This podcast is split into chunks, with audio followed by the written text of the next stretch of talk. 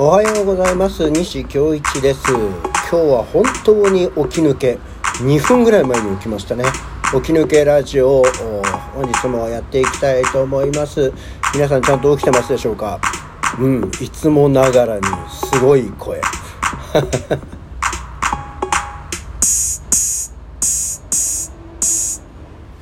はい改めまして西京一でございます。おはようございます。7月7日6時27分。七夕の日ですね。えー、曇ってますね。今日は見れないのかな？まあいいんですけどあんまり見ない見れないのかなとか言いながらそんな毎年7月7日に空を見上げるような癖はないですけどね。ちょっとすいません。言ってみました。はい、えー、そんなわけで今日も頑張って起き抜けましょう。ね。はい。あのー、今日はねちょっと訳あって意外と本当に今起き抜けて猫のご飯はちょっと先にあげて二度寝してて起きた感じですね。いやそんなわけで7月7日、えー、もう起き抜けラジオ7回目ですよ。と思っていやーこう意外と秋っぽいんでそんなに毎日やるのかなと思いながらだったんですけどいや三日坊主にならなかったなと思ってさあ三日坊主ってまあその短い期間でねなんかやることを飽きてやめちゃうとかっていうまあことのことわざというか慣用句じゃないですか。で三日坊主の反対語って何なのかなと思って調べたんですよ。そしたら三日坊主の反対語ってこうないんですよね。継続は力なりとかになりますみたいなことが書いてあって、まあ、確かに三日坊主って3日っていうこう期限切られて3日でやめちゃうっていうことだから三日坊主っ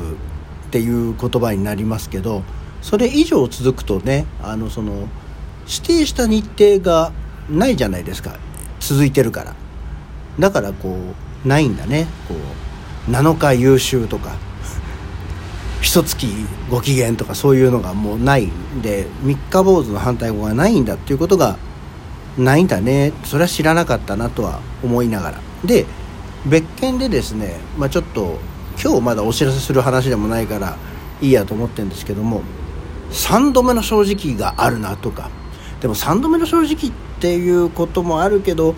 2度あることは3度あるぞ。っていうこともあるなっていうような事案が1個ありましてね。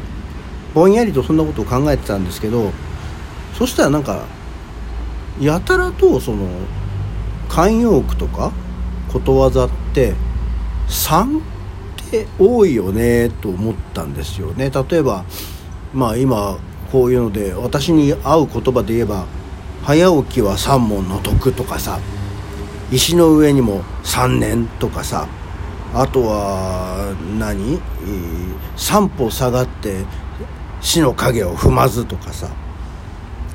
あとはなんだ？盗人にも三部の利とかさ。仏の顔も三度までとかさ。で仏で言えば三途の川も三じゃないですか。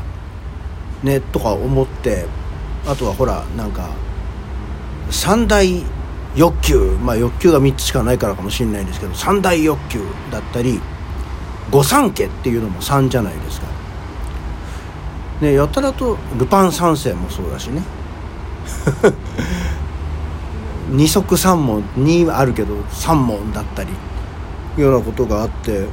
あと三つ子の魂100までとかさやたらと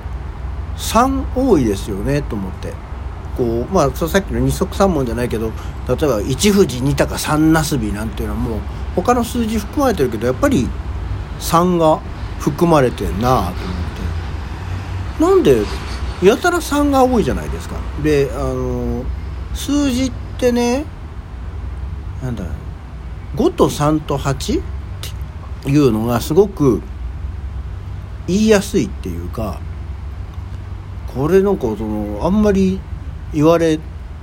てない。私がなんかなんかで昔聞いたことがあって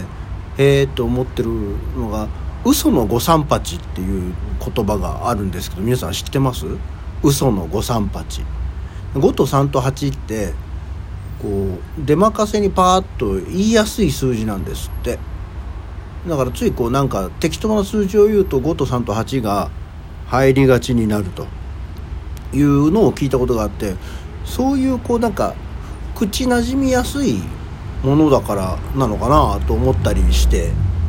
たんですよ。で3っていう数字でもそれにしてもなんかやたらとねいい意味でも悪い意味でもこう3ってこう使うじゃないですか、まあ、悪い意味っていう言い方も変だけども三途の川なんてのは別にあの世に行く境のところの話で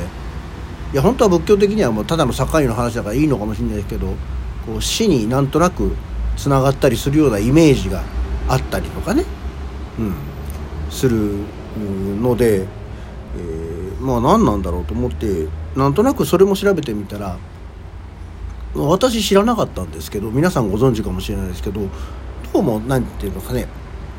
3って日本的なラッキーナンバーなんですよね。あのまあラッキーナンバーってさもうラッキーセブンのイメージがあるじゃないですか。まあラッキーセブンってぐらいで外国から来た風習イメージだと思うんですけど3はね日本的なラッキーナンバーらしいんですよね。あの3って3つじゃないですか。その3つっていうのが満つるあの充実するとか満足するとかそういう意味でその満つる満つる3つっていうのから3っていうのがまあある種縁起のいい言葉だってさ だってさっていう話らしくてえー、だから多かったのかしらねとその3っていう言葉を